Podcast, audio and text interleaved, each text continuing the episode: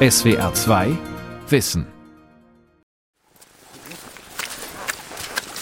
Da müssen wir jetzt gucken, dass man da einfach irgendwie aus Wasser ableitet. Naturparkführer Walter Hieber befindet sich mitten auf einem matschigen Weg in der Wieslaufschlucht bei Welzheim. Talwärts ist er mit einem Baumstamm gesichert. Da bleibt das Wasser stehen, der Schwelle. Und dann muss man dann so einfach so Rinne reinziehen. Und dann kann das Wasser ein bisschen ablaufen, dann wird es nicht ganz so tief. Sowohl in den dunklen Schluchten bei Welzheim als auch auf den grasbewachsenen Höhen des Naturparks Nagelfluhkette bei Oberstaufen im Allgäu gilt, trotz aller Wettereinwirkungen und Schutzvorgaben sollen Wanderer die Natur genießen können und auf sicheren Wegen unterwegs sein. Wanderwege. Viel Aufwand für attraktive Pfade. Von Sebastian M. Krämer. Das Wandern hat sich zum Volkssport entwickelt. Doch Deutschlands Wanderwege mit ihrer Gesamtlänge von rund 300.000 Kilometern sind nicht einfach da. Viele Menschen kümmern sich darum, dass sie sinnvoll angelegt werden und auch erhalten bleiben. So ein Weg, der bedarf eigentlich immer der Pflege. Also gerade weil da viele Leute drüber gehen, da muss man eigentlich beständig danach gucken, dass der in gutem Zustand bleibt, so ein Weg. Auch Manfred Krauter ist Naturparkführer im schwäbisch-fränkischen Wald. Und dann kann man hier ein paar Trittsteine reinlegen. Die hat es im Bach, dann kann man problemlos drüber gehen. Über den matschigen Weg. Problem pragmatisch gelöst. Jeden März gehen die beiden Naturparkführer Walter Hieber und Manfred Krauter die vier zertifizierten Wanderwege im schwäbisch-fränkischen Wald ab. Das sind die sogenannten Feenspuren bei Welzheim und Murrhardt im Rems-Murr-Kreis. Im Gepäck sind Heckenschere, Akkuschrauber, Silikonpistole und stapelweise Wanderwegschilder. Feengleich zeigt sich der Dreischluchtenweg zunächst überhaupt nicht. Also das ist schon eine von den wildesten Schluchten, die wir haben. Ne? Schwäbische Waldcanyon. Die Motorsäge wäre wohl die erste Wahl gewesen. In der dicht bewachsenen Schlucht sind viele hohe Bäume samt Wurzelwerk umgestürzt und versperren den Wanderweg. Doch sie bleiben liegen. Denn im Naturschutzgebiet sind alle forstwirtschaftlichen Eingriffe untersagt. Zahlreiche Trampelpfade winden sich bereits um die Hindernisse.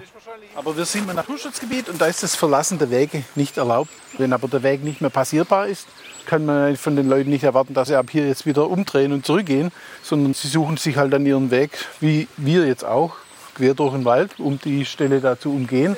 Eigentlich darf man es nicht so weit kommen lassen. Nicht nur wegen der Trampelpfade verändern sich die Wege in der Wieslaufschlucht permanent. Das liegt am feuchten Umfeld.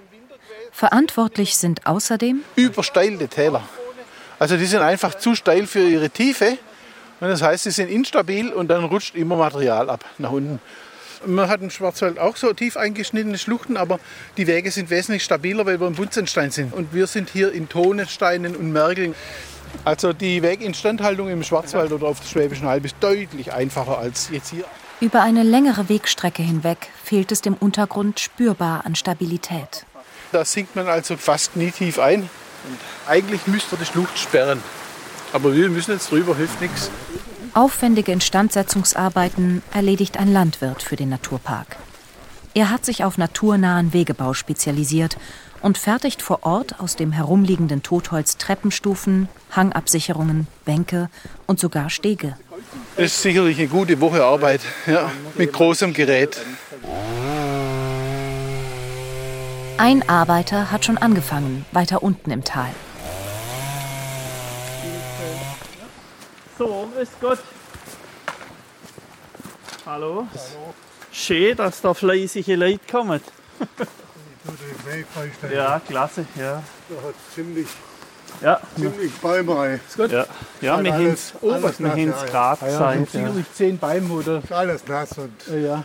die Bäume hinkommen halt. Ein alter roter Traktor steht auf dem Kiesweg. Also Der ältere Mann in Waldarbeiterkleidung und Helm mit Motorsäge in der Hand gehört zum Förderverein der Schwäbischen Waldbahn und ist von der Stadt Welzheim beauftragt worden, die Wege von umgefallenen Bäumen freizuräumen. Durch die Schlucht führen parallel zur Bahnstrecke mehrere Erlebniswanderwege. Auf einem Wegweiser, mitten auf einer Lichtung, prangt bereits ein neuer Aufkleber. Bahnlebnispfad. Das ist zwar ein fremdes System, aber wir hätten uns da unsere passende Aufkleber dazu machen lassen. Eine geflügelte Fee, das Symbol der Feenspuren, klebt Walter Hieber in ein freies Feld auf dem Schild. Die Feenspuren wurden anlässlich der Remstal Gartenschau im Jahr 2019 zertifiziert und eingeweiht. Sie sollen auch Ausflüglern den Zugang zu Naturschätzen öffnen, die zuvor nur Einheimische kannten. ratlos im Gelände. Manfred Krauter. Das Wanderverhalten hat sich ja geändert. Also die Streckenwanderer, die haben natürlich schon ihre bevorzugte Strecken. Das sind aber andere Leute als die, die jetzt am Wochenende oder mal unter der Woche Tagestouristen kommen und so einen Premium-Wanderweg abgehen. Also Premium-Wanderwege sind eigentlich kommunale Wanderwege. Das bestehende Alpvereinsnetz wird so gut wie nicht mehr beansprucht, möchte ich mal sagen. Das Wegenetz des Schwäbischen Albvereins ist in den vergangenen zehn Jahren um 4000 Kilometer auf 20.000 Kilometer geschrumpft. Das geht aus Vereinsunterlagen hervor. Zwei Drittel aller Wanderwege in Deutschland werden von Ehrenamtlichen der Wandervereine betreut, so der Deutsche Wanderverband. So ein Wanderverband ja, macht es eher für seine eigenen Mitglieder. Natürlich dürfen da die anderen auch drauf wandern. Das touristische Wandern, das die Kommunen betreiben, also da sehen die sich verantwortlich dafür. Und für die ist das ja auch eine Imagefrage, wie die Leute über ihre Wanderdestination denken. Eine kostenintensive Imagepflege. Der Rems-Murr-Kreis und die beteiligten Kommunen Moorhardt und Welzheim haben rund 135.000 Euro für die Ersteinrichtung der Feenspuren ausgegeben. Dazu gehörten Routenplanung, Wegebau, Infohäuschen, Beschilderung, Werbung sowie die Kosten für Beratung und die Zertifizierung der Wege. Für den Unterhalt der Feenspuren wendet die Stadt Moorhardt weitere 13.000 Euro im Jahr auf, für das weitere Wegenetz nochmals 15.000 Euro. Alle drei Jahre bezahlt der Landkreis 4.000 Euro für eine Nachzertifizierung. Die Pflege der Wanderwege ist zur kommunalen Aufgabe geworden und die Wanderbegeisterung wurde durch komfortable Wander-Apps befeuert. Also das ist doch individueller geworden. Wenn man mal hier wandert und mal dort wandert, man sucht sich dann diese einzelnen Angebote und kümmert sich da dann auch drum. Da gibt es ja genügend Portale und Medien inzwischen, wo man sich erkundigen kann. Auch ein Wanderer aus Remseck plant einen Tag vorher seine Tour. Statt mit Karte eben mit digitalen Hilfsmitteln. Nein, das ist generell, guckt man in der Zwischenzeit, also die Tourenportale, gerade wie Komoot oder Outdoor aktiv. Du kriegst eine sehr gute Beschreibung, du kriegst eine Karte vom Höhenprofil, dass du ungefähr weißt, ich muss 1000 Meter oder bloß 500 Meter hoch und das ist alles also auch sehr gut in der Zwischenzeit. Zudem gibt es in den Wander-Apps Fotos und Hinweise zu Einkehr- und Übernachtungsmöglichkeiten. Während auf kommerziellen Portalen jeder seine Lieblingstouren hochladen und teilen kann, sind auf den Webseiten des Deutschen Wanderverbands und des Deutschen Wanderinstituts nur Wege verzeichnet, die beide Institutionen selber zertifiziert haben. Das soll die Nachprüfbarkeit der Informationen garantieren. Alle Touren lassen sich als sogenannter Track auf das Smartphone laden. Es ist aber keineswegs so, dass die Menschen danach laufen. Klaus Erber vom Deutschen Wanderinstitut weiß aus Befragungen, dass das Handy selbst technikaffine junge Menschen beim Wandern stört. Aber draußen wollen sie damit gar nichts zu tun haben. Die wollen tatsächlich umschalten, abspannen. Der Track auf dem Handy sei einfach nur die Sicherheitsreserve in der Hosentasche. So bleibt der Kopf frei und man kann ungestört die Natur genießen. Und deshalb ist es wichtig, dass die Markierung so sicher ist, dass man den Weg nicht verlassen muss.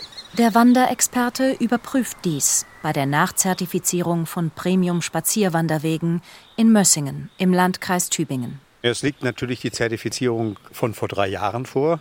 Auf der Basis habe ich mich ein bisschen vorbereitet. Gibt es irgendwelche Mängel, die damals noch benannt wurden? Wichtig ist natürlich Wegweisung, Markierung, denn das ist das A und O. Die Informationstafel am Parkplatz Linden zeigt eine Karte der Routenverläufe. Wissenswertes zu Landschaft und Region gibt Verhaltenstipps und Warnhinweise. Mittlerweile sind solche Informationstafeln in jedem Wandergebiet zu finden. Gut von weitem sichtbar, ein roter Apfel prangt auf den Wegweisern am Waldrand. Das Zeichen für den Früchtetrauf im Landkreis Tübingen. Zwei Wege führen bergauf in den Wald. Dort trennen sie sich. Also das ist jetzt so hervorragend gemacht, ja.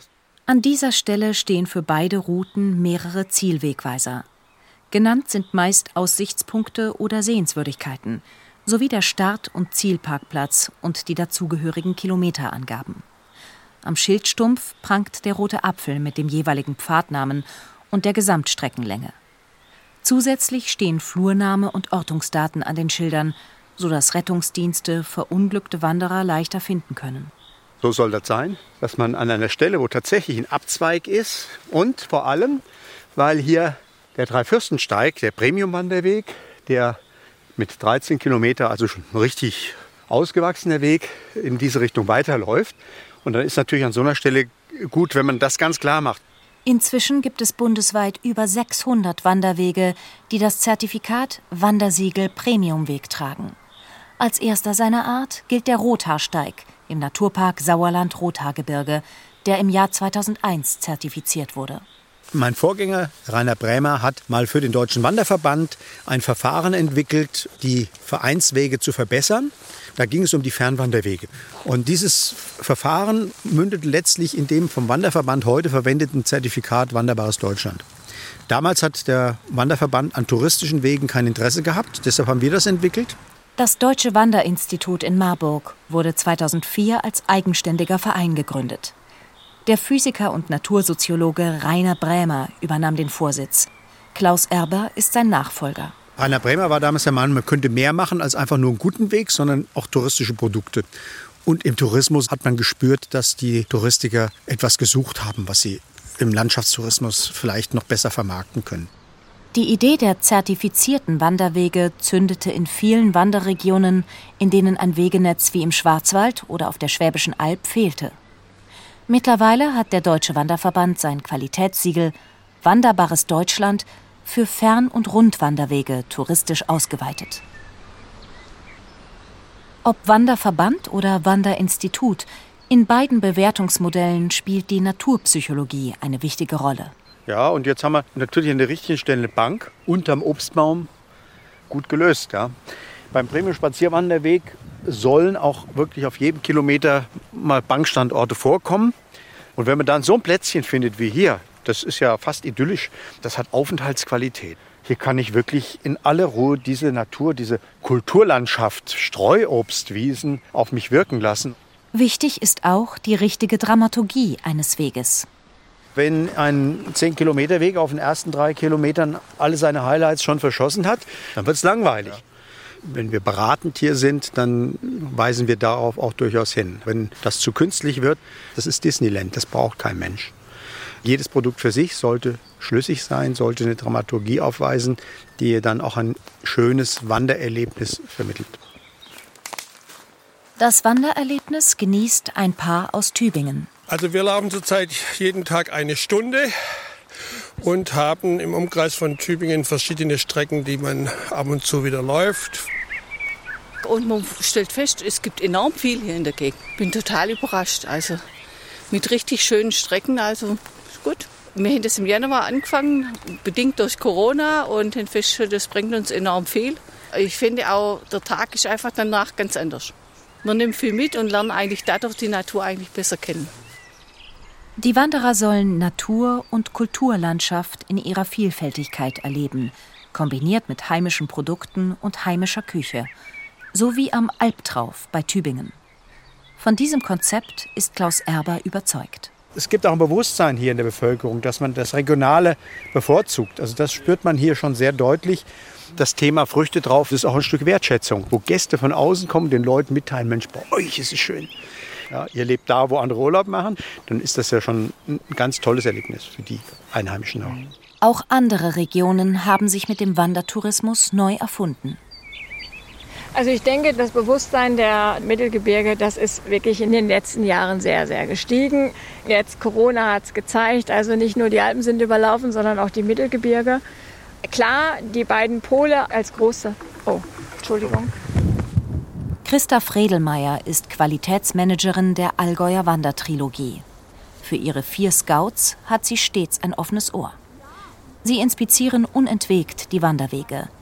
Eine von ihnen steht gerade in Oberstdorf. Die Infotafeln werden neu beklebt, weil die Karten aktualisiert wurden. Und ähm, in dem Zuge habe ich meine Scouts gebeten, ganz kritisch mal sich alle Infrastrukturelemente anzuschauen. Diese Infrastrukturelemente sind bunte Würfel, die, ähnlich wie bei Käsehappen, auf dünne Metallstangen aufgespießt sind. Darauf sind Geschichten und Bilder zu sehen. Die Wandertrilogie umfasst 880 Streckenkilometer mit drei Hauptrouten und 54 Etappen. 34 Kommunen sind beteiligt. Wir kriegen viel Resonanz, natürlich auch über die sozialen Medien. Jeder Wanderer, der unterwegs ist, ist so ein kleiner Scout für mich, weil nichts schlimmer ist, als wenn, wenn die Infrastruktur vergammelt und nicht mehr attraktiv ist, wenn die Beschilderung nicht mehr funktioniert, dann kriege ich nur Frust-E-Mails. Frust herrscht am Schloss Neuschwanstein in Schwangau. Die Marienbrücke ist geschlossen wegen statischer Probleme. Eine Familie aus der Nähe von Schwetzingen steht davor. Mein Mann und ich haben vor circa zehn oder elf Jahren ein Schloss hingehängt mit unserem Namen, mit unserem Datum, wo wir zusammengekommen sind. Und wir wollten jetzt eigentlich schauen, ob das Schloss noch hängt. Aber leider ist es ja jetzt nicht möglich. Bereits 2020 war der Zugang für Besucher eingeschränkt. Laut bayerischer Schlösserverwaltung müssen die Felsanker ausgetauscht werden. Die Sperrung der Brücke betrifft auch die Wanderer der Allgäu-Trilogie. Der Weg beginnt am Schloss über die Brücke hinweg und dann den Berg langsam entlang und dann bis hinauf Tegelberghütte. Es ist schon ein Erlebnis. Die Aussicht auf die Seen, die Berge, das ist einfach ein Flair, den erlebt man nur hier. Auf dieses Erlebnis müssen Wanderer bis Ende 2022 verzichten. Bis dahin müssen sie den roten Umleitungsschildern folgen oder sich die Umleitungsroute von der Webseite der Wandertrilogie herunterladen.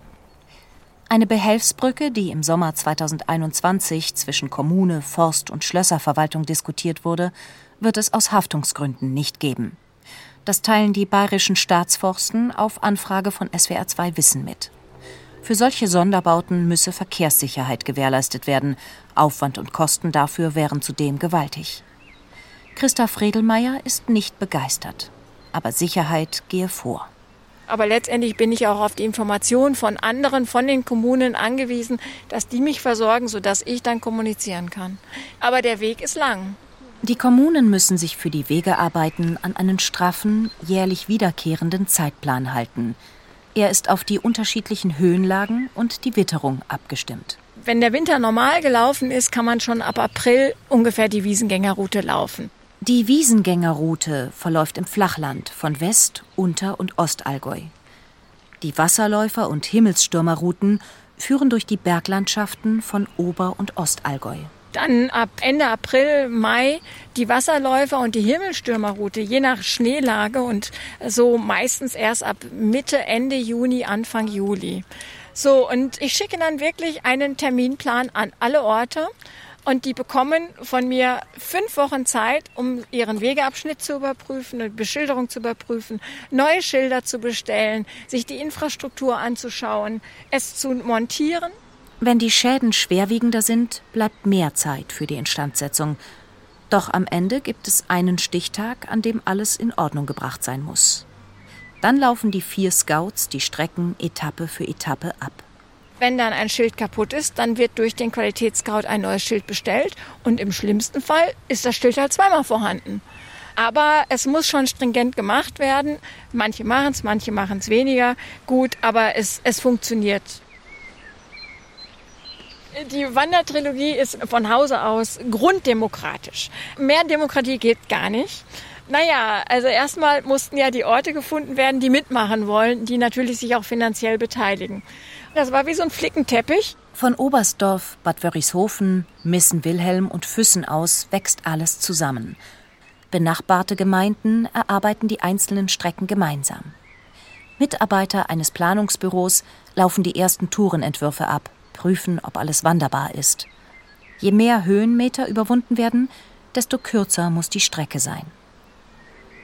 Nach vier Jahren Planungs- und Bauarbeiten stehen die drei Routen und die zusätzlichen Zubringerwege.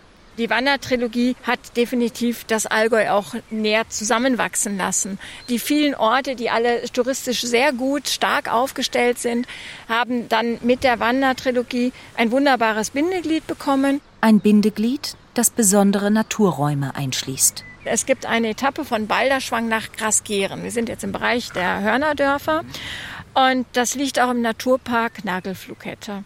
Teile dieser Etappe laufen über ein Hochmoor. Der Naturpark Nagelflughette erstreckt sich vom Bregenzer Wald bis ins Oberallgäu. Zwischen Hetisau, Oberstaufen, Immenstadt und Fischen.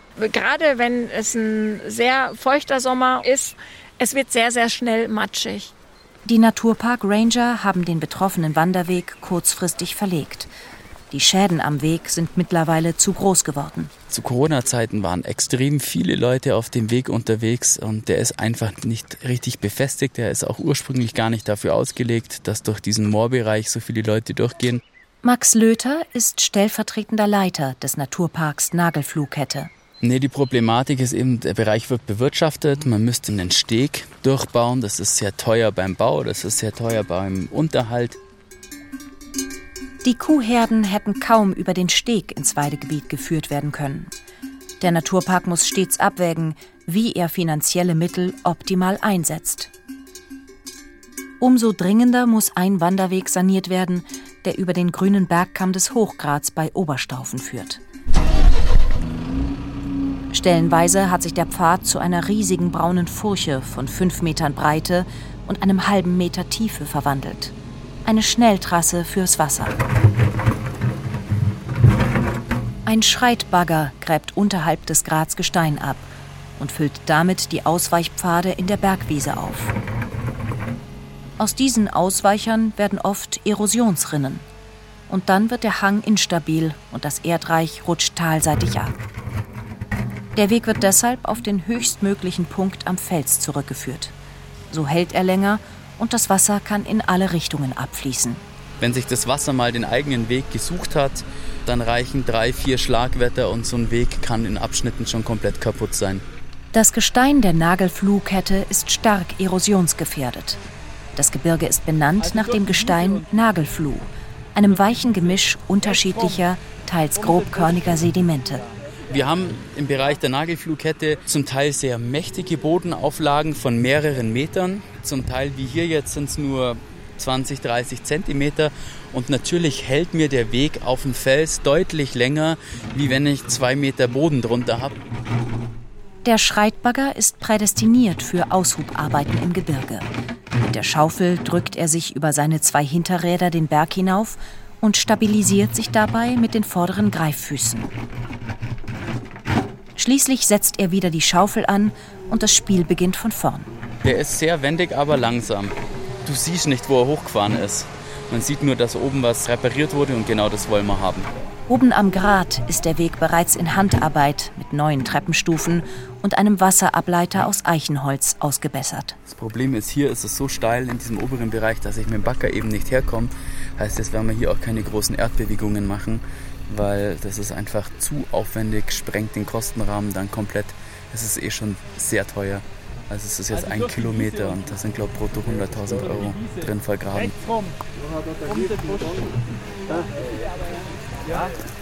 Das Arbeitsgerät des Bautrupps steht auf einer Bergnase. Stromaggregat, Handmeißel, Bohrer und sogar eine Kraxe, das traditionelle Tragegestell der Bergregionen. Das wird jetzt alles mit dem Hubschrauber hochtransportiert an einem steilen Felsabschnitt stehen vier junge Arbeiter mit Bohrer und Seil in den Händen, Landwirte aus der Umgebung. Neue Stufen sind bereits in den Fels gemeißelt, zusätzliche Metallstufen gesetzt. Jetzt wird die Seilsicherung montiert. Erst Löcher bohren, dann werden die Anker gesetzt, die werden verklebt. Zum Schluss kommt dann das Seil rein, das wird dann alles verschraubt. Und dann haben einfach die Leute, gerade die Ungeübten, noch die Möglichkeit, sich festzuhalten. Die grünen Hügel täuschen darüber hinweg, dass sich Wanderer alpinen Gefahren aussetzen. Man sieht, die Felsrippen sind anspruchsvolle Wegeabschnitte dabei. Anständige Vorbereitung, Trittsicherheit, das gehört, das ist das A und O, wenn man bei uns im Naturpark gehen möchte. In der Mittagssonne strömen Massen von Tagesausflüglern aus der musealen Seilbahn den ausgetretenen Pfad zum Hochgrat hinauf oder sitzen auf der Bergwiese zwischen weidenden Kühen. Die Artenvielfalt am Wegesrand ist trotzdem beeindruckend. Ach, das ist schön. Schön in die Allgäu. ja, das sind jetzt die Hochstaudenfluren. Viele seltene Arten, wenn man da reinguckt. Der Storchenschnabel, Eisenhut. Da hinten sind noch Rotklee, Hornklee. Das ist auch der Frauenmantel zum Beispiel da. Das sind naturschutzfachlich natürlich wahnsinnig wertvolle Flächen. Und wenn jetzt hier die ganzen Ausweicher kommen, gehen die natürlich kaputt. Und bei der naturschutzorientierten Wegesanierung versuchen wir einfach diese Flächen wiederherzustellen und die Leute auf dem Weg zu halten, damit die erhalten bleiben. Das Saatgut wird während der Sanierung gewonnen, über die sogenannte Maatgutübertragung. Die Spenderfläche liegt unterhalb des Gipfels. Hier wachsen die gleichen Pflanzenarten wie an den Flächen, die nun renaturiert werden. Mitte August ist die Hälfte der Pflanzen schon verblüht. So in vier Wochen sollte man so weit sein, dass wir Maatgutübertragung machen können. Dann wird die Fläche hier komplett gemäht. Das ganze Maatgut wird zusammengetragen, kommt dann in, in große Säcke rein und wird dann an dem Tag, wenn das Kies aufgebracht wird, mit dem Hubschrauber werden dann die Säcke noch an verschiedenen Punkten abgesetzt. Wenn der neue Weg mit Kies befestigt ist, ist auch der Einsatz des Helikopters beendet. Und der letzte Arbeitsschritt ist dann, dass die Arbeiter vom Unternehmer mit der Hand dieses gewonnene Maatgut dann da wieder aufbringen. Die Samen können ungestört bis zum nächsten Sommer keimen. Damit ist Mitte September die Wegesanierung abgeschlossen, verbunden mit der Hoffnung, dass Wanderer auch künftig auf den gut unterhaltenen Wegen bleiben und alle Verhaltensregeln befolgen. Es wäre ein Erfolg für die Besucherlenkung. Möglich ist das nur durch die enge Zusammenarbeit der Naturpark Ranger und Wegewarte des Deutschen Alpenvereins mit den 15 Mitgliedsgemeinden im Bregenzer Wald und im Allgäu. Unser Motto als Naturpark ist natürlich Schützen und Nützen. Es ist ein Balanceakt und es ist ein Weg mit vielen Kurven. Es ist eine stetige Herausforderung, Wanderer und andere Bergsportler geschickt auf attraktiven teils zertifizierten Wegen durch die Natur zu lenken und die Bergwelt dabei möglichst unbeschadet zu lassen. Wegebau und Wegepflege sind eine Daueraufgabe. Das ist wie das kleine Rostloch am Auto. Sobald ich da fünf Jahre nichts mache, dann habe ich halt ein großes Rostloch und beim nächsten TÜV komme ich nicht mehr durch, weil das Auto kaputt ist. Und so ist es beim Weg im Endeffekt auch. SWR 2 Wissen Wanderwege. Viel Aufwand für attraktive Pfade von Sebastian M. Krämer. Sprecherin Isabella Bartdorf. Redaktion Dirk Asendorf. Regie Alexander Schumacher. SWR 2 Wissen. Manuskripte und weiterführende Informationen zu unserem Podcast und den einzelnen Folgen gibt es unter swr2wissen.de.